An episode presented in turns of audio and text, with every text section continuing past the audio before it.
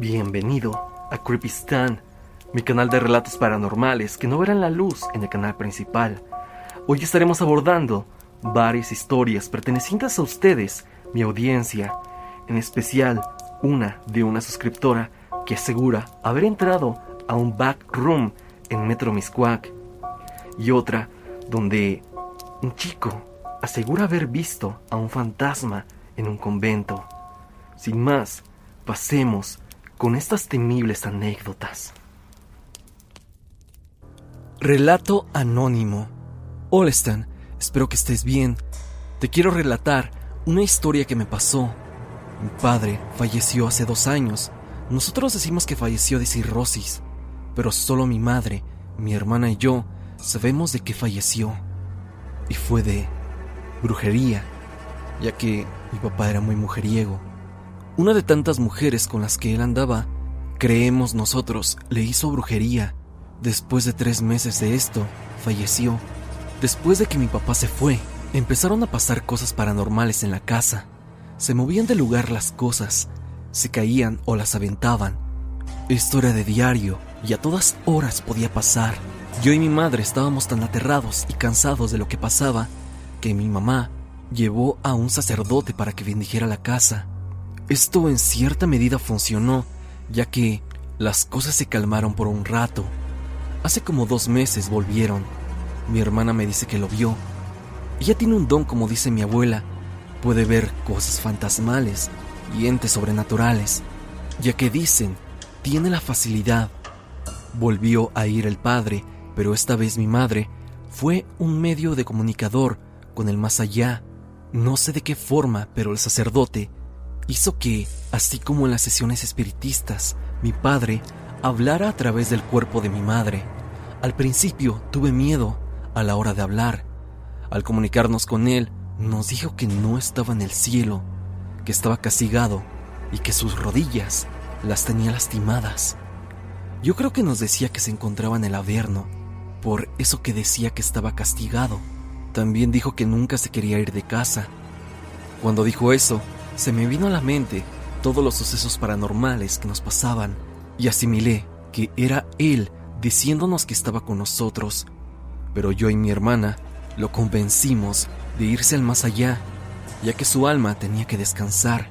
El cura, antes de irse, le dijo a mi madre, o bueno, a mi papá a través de ella, ¿ves lo que veo? Le dijo que sí, y que era un ángel. Supe que por fin iba a descansar tranquilo en el cielo, ya que eso que aseguran que vieron era algo bastante brillante, y vino para llevárselo. Después de eso se despidió y dijo que su tiempo se había acabado, y que no podría estar más aquí. Al parecer mi papá entendió que ya era hora de descansar. Mi madre regresó y en ese momento rápidamente nos sacaron de la casa. Estando afuera, esperando, escuchamos un grito después de diez largos minutos. El padre salió y entramos. El sacerdote no dijo nada más. Mi madre me mencionó que estaba como en un limbo, escuchando lo que mi hermana y yo hablábamos con nuestro papá. Fue una tarde que nunca olvidaré, que quedará en mi memoria, ya que nunca pensé en hablar con mi padre una vez que ya no estaba en este mundo. Esto fue algo totalmente extraño, algo de no creerse, pero te lo juro que es 100% real. Hasta aquí mi relato. Es un poco largo, pero quería contarlo, ya que es una forma de desahogarme. Mi tía fallecida me visitó. Margarita, mediante el grupo de Facebook, nos comparte una vivencia muy particular. Pasemos con su experiencia. ¿Qué tal están? Me tomé una foto, la cual tenía guardada. Esta foto me la tomé en el 2011 o 2012. No lo recuerdo bien. Al momento de tomarla, no me percaté de lo que sale a mis espaldas en el reflejo del espejo, hasta que un día se la enseñé a mi esposo. En ese tiempo era mi novio y me dijo, ¿qué es lo que sale detrás de ti en el espejo? Entonces fue cuando lo noté. Al instante, la silueta se parecía a alguien que yo recordaba, pero la verdad no sabía quién, hasta que después de unos días, de tanto pensar, recordé quién podría ser. Saqué la película de la boda de mis papás, que fue en 1993, y efectivamente la persona que estaba pensando era la misma de la foto. Ella era esposa de un hermano de mi abuelito paterno. Su nombre era Agustina. Ella falleció en el año de 1997, cuando yo apenas tenía tres años, así que la recuerdo muy poco. Ella vivía enfrente de la casa de mis abuelitos, donde también un tiempo vivimos nosotros. Curiosamente, cuando le dije a mi mamá y le enseñé las fotos, ella se rió, pero era como una risa nerviosa, muy extraña, y me dijo, un día tu tía Agustina me pidió que por favor te llevara a verla, que no se quería ir sin antes haberte visto. Entonces mi mamá me llevó con ella a su casa. Dice mi madre que me agarró la mano y me hizo una caricia diciendo, mi Margarita, esté donde esté, siempre te voy a cuidar. Extrañamente, ese mismo día, falleció por la tarde. Mi mamá ya no se acordaba de eso hasta que ese día me dijo, tu tía sí cumplió lo que te dijo. Efectivamente, siento que sí es ella. El fantasma de la iglesia. Luis Alvarado nos cuenta su historia. Hola Stan, espero que te encuentres bien. Desde hace un tiempo sigo tu contenido y ya te había enviado una anécdota titulada La sombra de mi abuelo. Como te lo comenté en aquella ocasión, tengo una experiencia que contarte. Está relacionada al lugar donde vivía y estudiaba. Esta es mi historia. Cuando terminé la preparatoria, entré a un instituto religioso, pues tenía la inquietud de convertirme en sacerdote y en mi segundo año de formación fui enviado a otra ciudad para estudiar la licenciatura en filosofía, obligatoria en la formación sacerdotal, y llegué al instituto religioso de esta ciudad, la cual era una del norte, y no mencionaré por temas de privacidad. Ahí vivía y estudiaba. El instituto constaba de un claustro y el edificio era de dos pisos. Ahí se encontraban los salones, oficinas, cocina, capilla y comedor comunitario para los 30 jóvenes que vivíamos ahí. En medio del claustro se encontraban dos jardines y las canchas de basquetbol. Desde que llegué noté algo raro en el jardín. Y era una imagen de la Virgen María totalmente en color blanco y hecha de yeso. Lo extraño es que tenía una placa en el pilar que la sostenía. Fue ahí cuando noté que era una tumba, pues describía el nombre de un varón y las fechas de nacimiento y muerte. Por esos datos, sé que falleció a los 26 años, según recuerdo. Solo me alejé con respeto de ahí, ya que me pareció extraño que estuviera en ese lugar, uno donde nos desarrollamos día a día. Hasta aquí todo bien. Mi cuarto estaba en el segundo piso, cerca de los baños y frente al corredor que daba hacia la capilla del instituto, y el cual terminaba en un balcón en el que acostumbrábamos sentarnos a platicar por las tardes y las noches. Compartí el dormitorio con dos amigos más, a quienes llamaremos Carlos y José. Por las noches se oían pasos fuera del dormitorio, en el pasillo, pero al salir y revisar, no había absolutamente nadie. También se abrían las puertas, las cuales cerrábamos desde adentro. Cabe destacar que ni Carlos ni José se levantaban por las noches, por lo que ellos no podían haberlo hecho. Recuerdo con particularidad una noche de diciembre del año pasado, 2021. Era una noche bastante fría y con lluvia. Las luces eran prácticamente nulas en el instituto, solo la luz de la luna. Era de madrugada, desconocía la hora. Salí en pijama al pasillo para poder ir al baño y cuando llegué al vértice donde se conecta mi pasillo con el de la capilla, oí el ruido de unas sillas que había al final del pasillo. En el balcón que daba la vista a la ciudad. Vi justo en esa silla una silueta negra, sentada, y pensé que podría ser un compañero que tal vez tenía insomnio.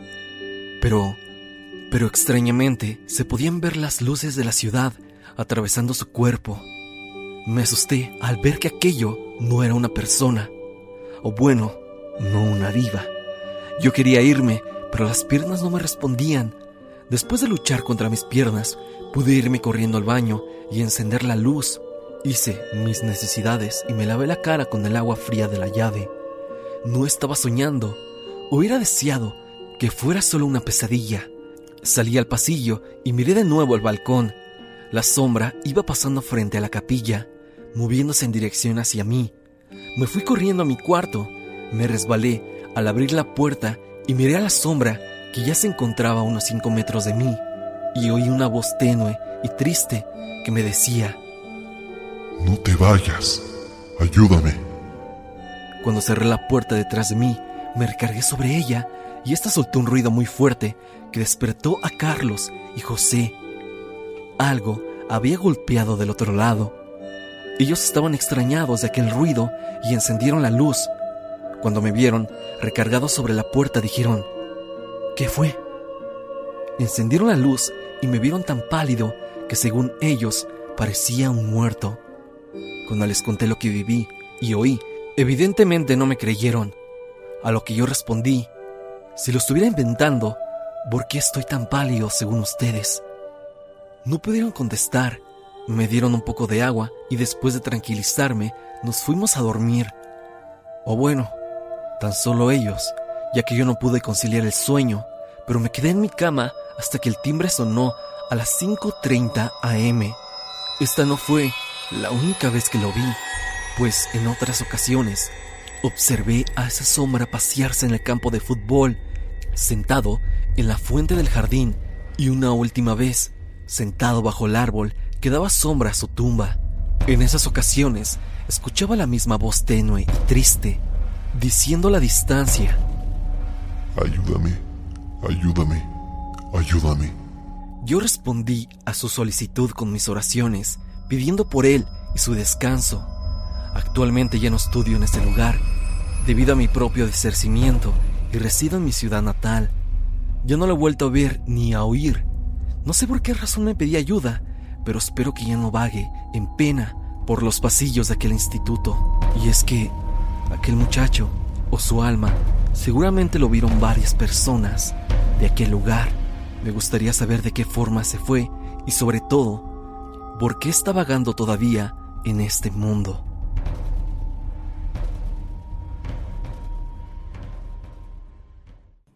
Backroom Emiscuac. Hola Stan, me llamo Maite y soy de la Ciudad de México. Yo vivo en Tláhuac, en la línea dorada del metro. Un viernes por la tarde, yo fui de visita a ver a mi abuela. Ella vive en el Rosario, línea naranja. Me quedé hasta dormir y el siguiente día me regresé a mi casa. Tomé la ruta que siempre tomo cada vez que voy a verla. De Rosario a Barranca del Muerto para bajarme en Miscuac de ahí tomar un camión que me deja en Olivos, ya que en la línea 12 no hay metro por el incidente de hace un año. Yo iba tranquila en el vagón para dirigirme a mi destino Miscuac. Eran como las 4 de la tarde. Se me hizo raro no ver a mucha gente. Siempre que voy en esa línea hay muchas personas a bordo, sobre todo a esa hora, y más en esa línea. Llegando a San Pedro de los Pinos, se bajaron casi todas las personas del vagón en el que venía. Cabe mencionar que yo venía en el área de mujeres. Cuando se bajaron las personas, solo me quedé yo y otras dos chicas más. Llegando a San Antonio se bajaron, quedándome sola en el vagón. No le tomé importancia, pero lo raro viene a continuación. Llegando a Miscuac, nadie se bajó del tren, solamente yo. Me quedé ahí en lo que cerraba sus puertas y avanzaba. Me percaté que no había gente en ninguno de los vagones. No sabía qué estaba pasando, como te digo, están siempre en esa estación. Hay gente. Me saqué de onda y pensaba que por qué no había absolutamente nadie. Al caminar hacia la salida, las luces de las escaleras se apagaron. Como sabrán, para llegar a los andenes tienes que subir dos largas escaleras. Esas dos escaleras no tenían luz. Estaba completamente sola. Pensé que no había venta de boletos o algo estaba fallando en los torniquetes. Porque en serio, que no bajaba ni subía ninguna persona. ¿Cuál va siendo mi sorpresa? Al llegar a la salida, no había absolutamente nadie, ni el policía, ni los que venden los boletos, inclusive los negocios que estaban afuera de los torniquetes, estaban cerrados, por lo cual me preocupé aún más. Llegando al pasillo, el cual tienes que caminar para ya poder salir, fue cuando empecé a escuchar voces de personas y pasos detrás de mí, pero te juro, Stan, que no había nadie. Ese pasillo se me hizo eterno. Puedo jurar que estuve caminando por casi 10 minutos, cuando normalmente solo me hago un minuto o muchísimo menos. Al subir las escaleras, sentí como si saliera de algún portal o algo de mí se fue. En eso, personas detrás de mí comenzaron a salir. Volté a ver a la salida y ya había mucha gente, policías, vendedores. Una señora se me quedó viendo y se acercó hacia mí y me dijo que se me encontraba bien, ya que me veía evidentemente muy preocupada. Le conté lo que me pasó y simplemente me dijo que me cuidara. Tomé mi camión y me fui. Es algo que hasta ahora no logro entender en su totalidad. ¿Qué fue lo que me pasó ese día en el metro Miscuac? ¿Acaso se trató de un fallo en la realidad, así como lo has hablado en varios videos, o de algo todavía más extraño? Ojalá alguien en la audiencia pueda decirme si ha vivido algo similar. Hasta aquí el video del día de hoy. Espero que te haya gustado. Ya hemos abordado cuatro historias de la audiencia. Si tú quieres que aquí aparezca tu historia paranormal, házmela llegar al correo que estás viendo o bien añádete al grupo de Facebook. No olvides dejar tu pulgar arriba y esperar, más que pronto, el especial de Día de Muertos. Recuerda que estamos en Spotify para que también escuche las historias mientras estás haciendo tus labores cotidianas. Sin más que decir, no te olvides de que yo soy Stan y te deseo dulces pesadillas.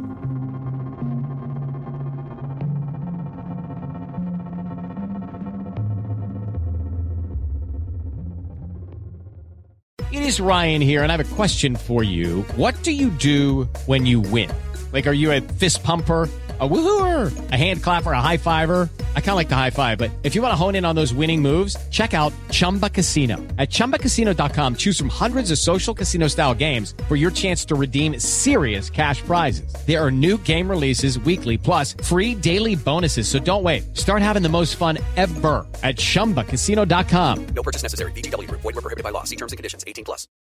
When you need mealtime inspiration, it's worth shopping Kroger, where you'll find over 30,000 mouth-watering choices that excite your inner foodie. And no matter what tasty choice you make, you'll enjoy our everyday low prices, plus extra ways to save, like digital coupons worth over $600 each week. You can also save up to $1 off per gallon at the pump with fuel points. More savings and more inspiring flavors make shopping Kroger worth it every time. Kroger, fresh for everyone. Fuel restrictions apply.